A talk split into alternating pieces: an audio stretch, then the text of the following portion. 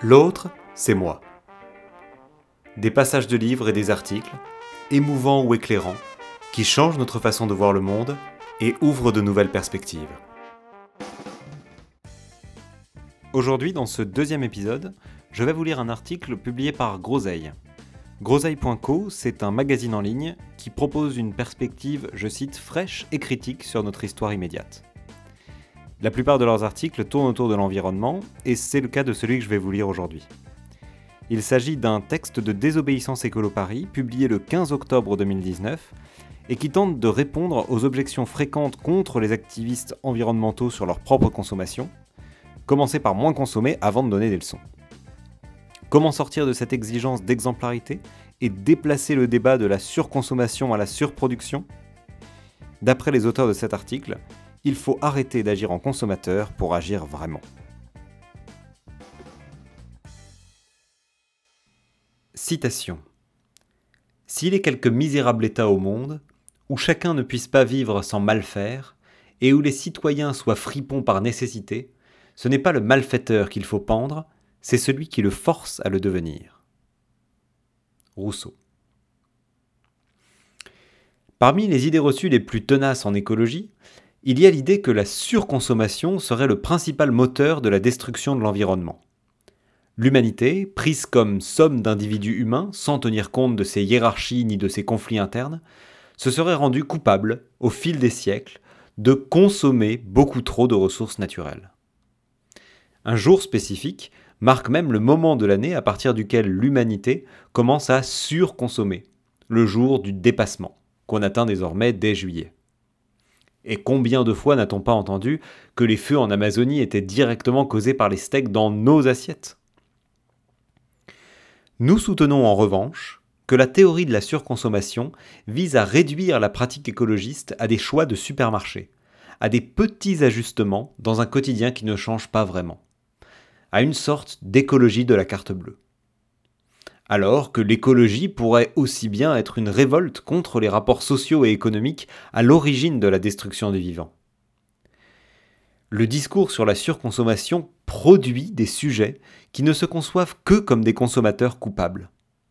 Il maintient l'écologiste dans le carcan de la société marchande alors qu'il devrait s'en extirper, construisant avec d'autres les solidarités nécessaires pour faire naître un monde sans Amazon ou Intermarché l'idée de surconsommation nous met des œillères et des chaînes qu'il nous faut arracher.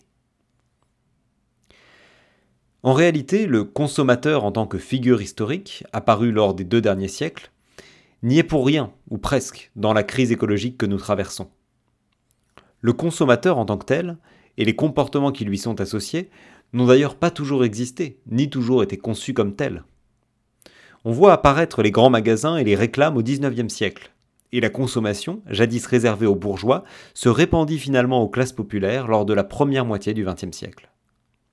La naissance du consommateur a servi à deux choses. Écouler le surplus de marchandises produites par le capitalisme et réintégrer les gens dans les rapports marchands sur leur temps de loisir, fraîchement arrachés par des luttes sociales, pour couper court à tout ennui improductif ou désir de révolte. D'une certaine manière, la consommation a étendu le travail sur le temps de loisir, de sorte que nous continuons à travailler au bon fonctionnement de l'économie une fois sortis du bureau ou de l'usine. Dans l'imaginaire culturel de pas mal d'Occidentaux, le consommateur est assimilé à une sorte de zombie impuissant, incapable de se distinguer de la masse et se précipitant sur la marchandise lors des périodes de solde. Cette image répond parfois aux besoins des plus riches de stigmatiser la consommation des classes populaires, tout en se revendiquant d'une consommation plus intelligente et éclairée. Cependant, nous pourrions reprendre la figure du zombie à notre compte, afin de caractériser l'impuissance et la passivité de ceux et celles dont le seul horizon politique se réduit à consommer mieux ou moins. Si l'on veut que l'écologie tape là où ça fait mal, elle devra cesser de tracer une ligne de séparation artificielle entre la surconsommation et la surproduction, là où elles ne sont que trop intimement liées. La surconsommation est avant tout un effet de la surproduction. Mais ce n'est pas suffisant. Car la surproduction est aussi un effet, ou plutôt un problème chronique du capitalisme, qui a besoin de transformer de plus en plus de choses et de personnes en marchandises pour créer de la valeur. il n'y a rien d'autre derrière la surconsommation que la compulsion de croissance qui est inhérente au capitalisme. Si on peut toujours réduire sa consommation individuelle, le capitalisme aura toujours besoin que la consommation totale augmente pour que la croissance continue. Le consommateur n'est donc pas une personne autant qu'il est une figure, un instrument de logique qui dépasse son individualité. Cette distinction entre l'individu et la figure telle qu'elle est construite socialement va se révéler fondamentale par la suite. Car si on peut absoudre en grande partie le consommateur de sa responsabilité dans la crise écologique, il n'en faut pas moins l'assassiner. Assassiner en nous le consommateur, cela veut dire donner une chance à l'humain se cachant sous l'identité désuète de producteur ou de consommateur, qui l'écrase tel un rocher. Faire exploser le carcan de la consommation pour redécouvrir la multiplicité des activités et des actions nécessaires à une reprise en main de la question écologique. Existe-t-il un ouvrez les guillemets, choix de consommation? Prenons au mot l'idée de surconsommation.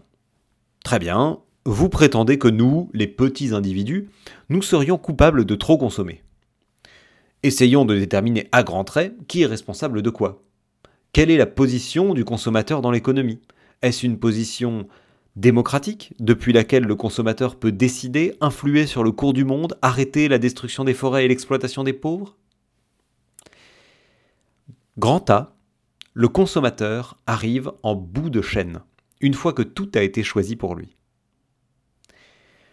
Que s'est-il passé pour que le steak dans lequel croque le consommateur provoque des incendies en Amazonie? Que s'est-il passé pour que l'ordinateur sur lequel je tape enrichisse des milices et exploite des mineurs au Nord Kivu, au Congo? Les critiques de la surconsommation n'en s'intéressent pas beaucoup au contenu de cette mystérieuse chaîne de cause à effet. La vérité est très simple, tout le monde la connaît. Le consommateur ne maîtrise rien du processus de production qui a mené au produit qu'il consomme. C'est la définition même du capitalisme, qui ne possède aucun caractère démocratique. Une classe d'individus, les capitalistes, possède les moyens de production. Ils décident donc de ce qui va être produit et de comment cela va être produit. Par exemple, une entreprise, IKEA, va couper illégalement du bois en Roumanie, puis l'importer en France sous forme de meubles. Les autres, les citoyens consommateurs, sont privés des moyens de production et sont donc réduits à travailler au service des capitalistes, en coupant du bois illégalement, et à consommer les produits que ces derniers leur proposent, chez Ikea par exemple. Qu'à cela ne tienne, disent certains, mais les capitalistes ne font que répondre à une demande. Il suffit donc de ne plus consommer les produits qui détruisent la planète, et tout ira bien. C'est la tactique du boycott. Mais cette tactique fait l'impasse sur trois points très importants. Premier point, l'asymétrie d'information est énorme entre le consommateur et les entreprises. Le consommateur, qui consomme hors de son temps de travail, n'a pas forcément les moyens, ni le temps, ni l'envie de devenir un Sherlock Holmes enquêtant sur sa propre consommation. Même s'il souhaitait mener l'enquête, il aurait bien du mal à surpasser les grandes entreprises, qui elles s'appliquent bien à cacher les effets néfastes de leur activité. Ainsi, ExxonMobil, un géant pétrolier américain, était au courant du réchauffement climatique depuis les années 80, mais a investi massivement afin d'entretenir les doutes sur ce sujet, mentant même à ses investisseurs. De même, on nous présente régulièrement le parfait produit, la parfaite solution, équitable, bio, durable, avant de nous avouer, quelques mois ou quelques années plus tard, que c'est en fait une catastrophe. Point numéro 2. Nous ne choisissons pas vraiment de consommer la plupart des choses que nous consommons. Nous naissons tous dans un monde déjà organisé autour des autoroutes, des aéroports, des ports, des centrales thermiques et nucléaires, et où l'économie marche au pétrole. Mais qui a choisi de construire tout ça? Nos parents Ou les décideurs, les capitalistes, les États? Ces choix décisifs sur notre mode de vie ont été faits par une minorité, blanche et très riche, puis imposés à tout le reste du monde par la violence de la colonisation. Qui peut aujourd'hui communiquer sans téléphone? Qui peut prétendre à un emploi en périphérie sans avoir une voiture? C'est le fonctionnement même de l'économie qui rend ces choses nécessaires, pas le fait que les consommateurs les consomment. Point numéro 3. Or, ce qui est premier dans l'économie, c'est l'offre. non la demande. La production, non la consommation. Car ceux qui ont le pouvoir, ceux qui prennent les décisions importantes, ceux qui produisent artificiellement des besoins par la privation et des normes par la publicité, ceux qui extorquent, qui pillent, qui dépossèdent, qui exploitent, ce ne sont pas les consommateurs. Certains organisent l'économie à leur profit, d'autres, les consommateurs, n'ont le choix que de s'y adapter comme ils peuvent. C'est le mode de production dans lequel nous vivons qui est un scandale, et sa hiérarchie fondamentalement antidémocratique. Le boycott n'a donc de sens que s'il s'étend à tout ce mode de production, et que s'il cherche à inventer d'autres manières de produire. Le grand A, c'était donc le consommateur arrive en bout de chaîne, une fois que tout a été choisi pour lui. Le grand B est le suivant.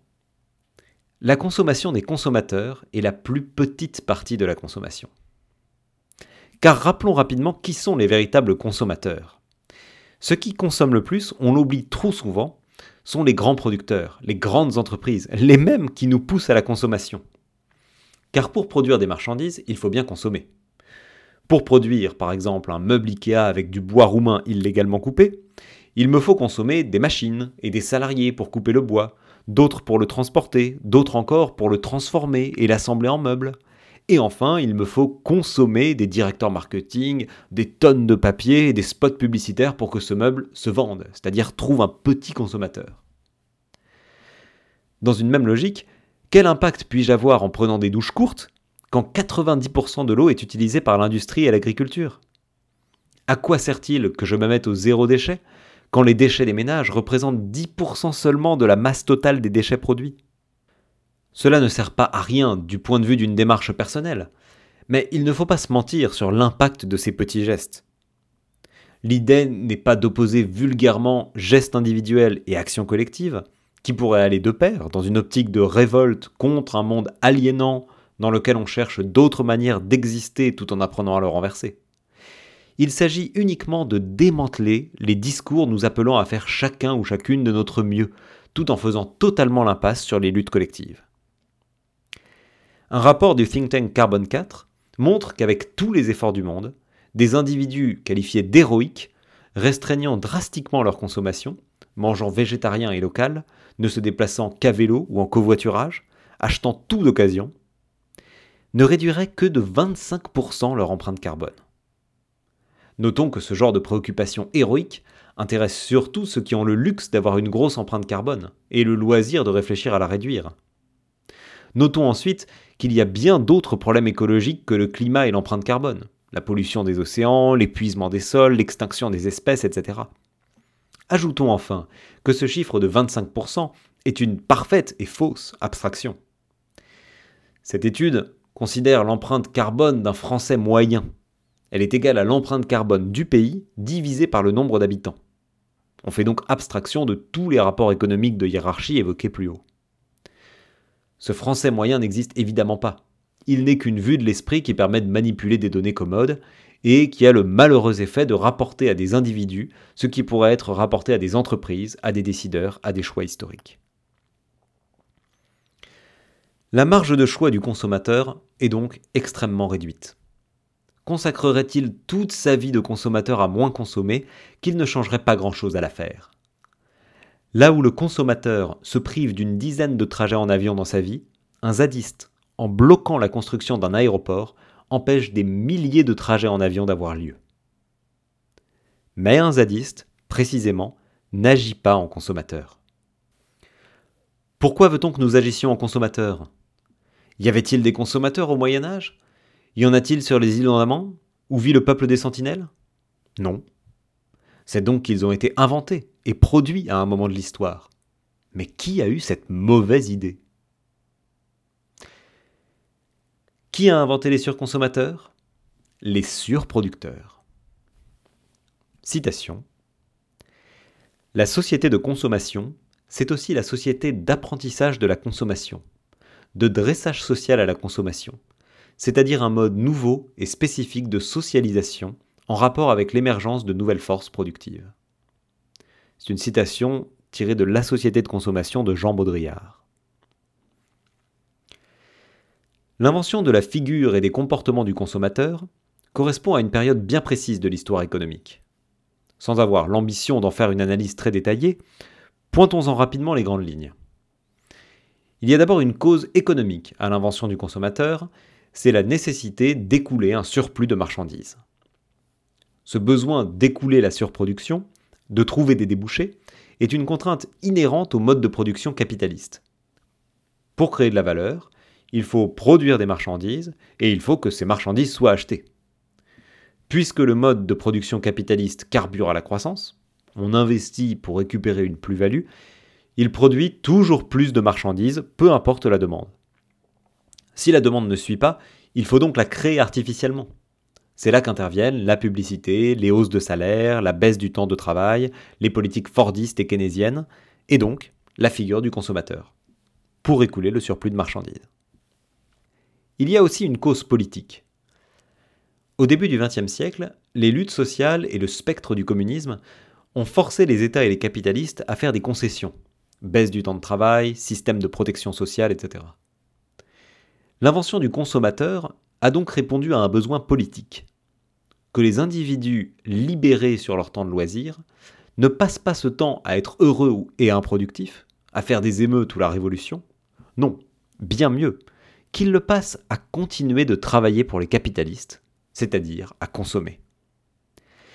Il n'y a là aucun désir naturel de consommer.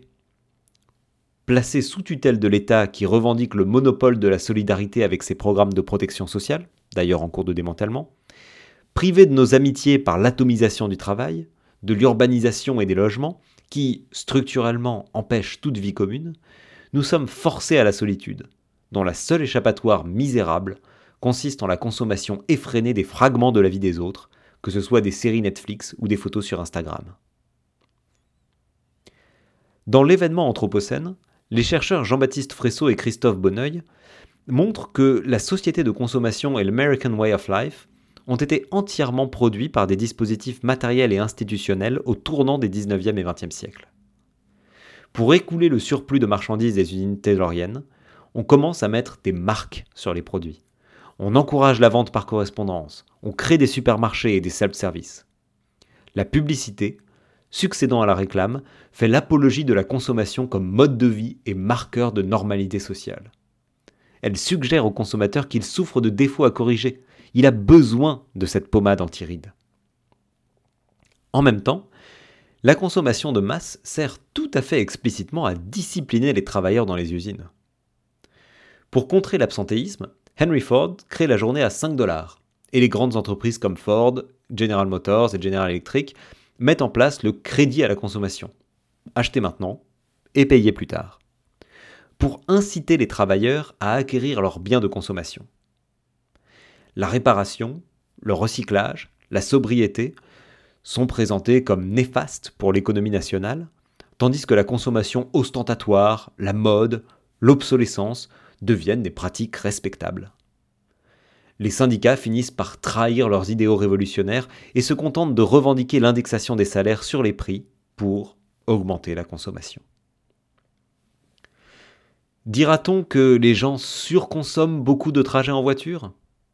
Le livre Road and Rail montre comment la centralité de la voiture dans l'urbanisme contemporain a été imposée partout au début du XXe siècle, par des grandes compagnies et par les États malgré de fortes résistances de la population, alors que le tramway était le mode de transport en commun majoritaire. Dira-t-on que les gens surconsomment du chauffage, de l'électricité, des machines domestiques depuis leur petite maison périurbaine? Tout cela est le fruit de politiques publiques et du lobbying d'entreprises qui ont poussé activement les gens à devenir de petits propriétaires de lotissements de banlieue alimentés au tout électrique voir là-dessus The Bulldozer in the Countryside d'Adam Rome. Dira-t-on que l'humanité et les consommateurs ont été bien mal avisés le jour où ils se sont assemblés démocratiquement pour choisir le pétrole comme carburant du capitalisme? Le livre d'Andreas Malm, Fossil Capital, et celui de Timothy Mitchell, Carbon Democracy, démontrent que le choix des énergies fossiles, et en particulier celui du pétrole, a été le fait des classes capitalistes occidentales qui l'ont imposé à toute la planète, par la violence et au mépris de toute démocratie. Carbon Democracy revient par ailleurs sur la notion de développement, qui, plutôt que de représenter une volonté de progrès communément admise comme positive, cachait une volonté clairement colonialiste d'insérer les territoires et peuples victimes des impérialismes dans la division du travail global, tenue ensemble par une machinerie fonctionnant à base d'énergie fossile.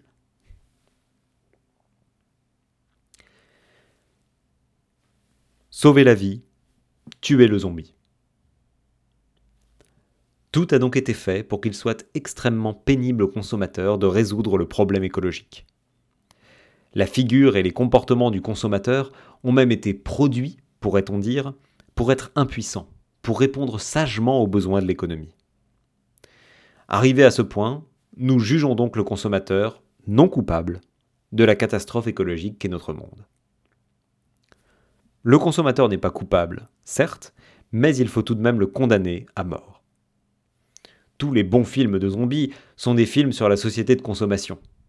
Le consommateur est cette créature étrange, à peine vivante, qui peuple les rues, les supermarchés, les parcs de loisirs, les yeux dans le vide ou rivés sur son téléphone, faussement satisfaite, irrémédiablement solitaire et impuissante. Qui peut devenir agressive si on la contrarie dans son malheur? Retrouver un pouvoir d'action en écologie suppose une dézombification collective. Il faut tuer en chacun de nous, le consommateur. Voici donc quelques pistes et méthodes qui seront très utiles à cet effet. D'une part, le consommateur est produit de l'extérieur. Rien de plus efficace que de massacrer les consommateurs à la source, là où ils sont produits. On pourrait donc croire qu'il faut s'attaquer à la publicité. Et à vrai dire, les actions anti-pub sont toujours très réjouissantes. Mais le cœur du problème n'est pas là. Dans une économie capitaliste, nous sommes des consommateurs avant tout parce que nous ne possédons rien et nous ne maîtrisons pas les moyens de production. Nous ne savons plus produire nos propres vêtements, notre propre nourriture, notre propre maison, comme tout le monde savait le faire il y a quelques siècles. On cessera donc d'autant plus d'être des consommateurs qu'on aura exproprié ceux qui s'accaparent les moyens de production, et qu'on se sera réapproprié collectivement les savoir-faire et les techniques nécessaires à une vie commune libre. Jardiner, cultiver, coudre, construire, réparer, etc. D'autre part, le consommateur nous tient de l'intérieur. Quand nous sommes incapables de concevoir l'action écologique autrement que comme un acte de consommation. Consommer moins, consommer mieux, et cela inclut le vote dans une démocratie libérale, qui n'est qu'un acte de consommation politique. Le consommateur est une figure inoffensive. Il ne peut agir qu'en négatif, en arrêtant de consommer tel produit. Il ne peut que s'indigner d'avoir été dupé quand on lui fait manger du steak de cheval. Tuer le consommateur qui sommeille en nous ne signifie pas arrêter de consommer, mais arrêter d'agir en consommateur, donc reconsidérer l'éventail des possibles dans les modes d'action. On ne fait jamais mieux pour son empreinte carbone, ou pour l'écologie en général, que lorsqu'on bloque des grands projets inutiles. Et il y en a des tonnes sur le territoire français. On ne redira jamais assez la richesse que fut la ZAD de Notre-Dame-des-Landes du point de vue de l'action. Recours juridique, blocage économique, mobilisation de masse, émeutes en centre-ville, journées de conférences et d'accueil sur la ZAD, sabotage de nuit, construction de cabanes et de monuments artistiques, agriculture, musique, non-marché à prix libre, free shop, convergence des luttes. Tout cela a activement contribué à bloquer le projet d'aéroport et à produire d'autres modes de vie. On ne trouve là rien qui relève de la consommation. Et ce fut la plus grande victoire de l'écologie française depuis bien longtemps. Il nous faut aussi poser sérieusement la question du renversement des institutions en place. On voit mal ce que pourrait faire une somme de consommateurs solitaires ou d'électeurs tous les cinq ans contre une chose aussi énorme que le système économique qui détruit la planète. Les gilets jaunes, les marches et les occupations sont un bon début, pour l'instant en échec, il est vrai, travaillons à offrir une suite grandiose.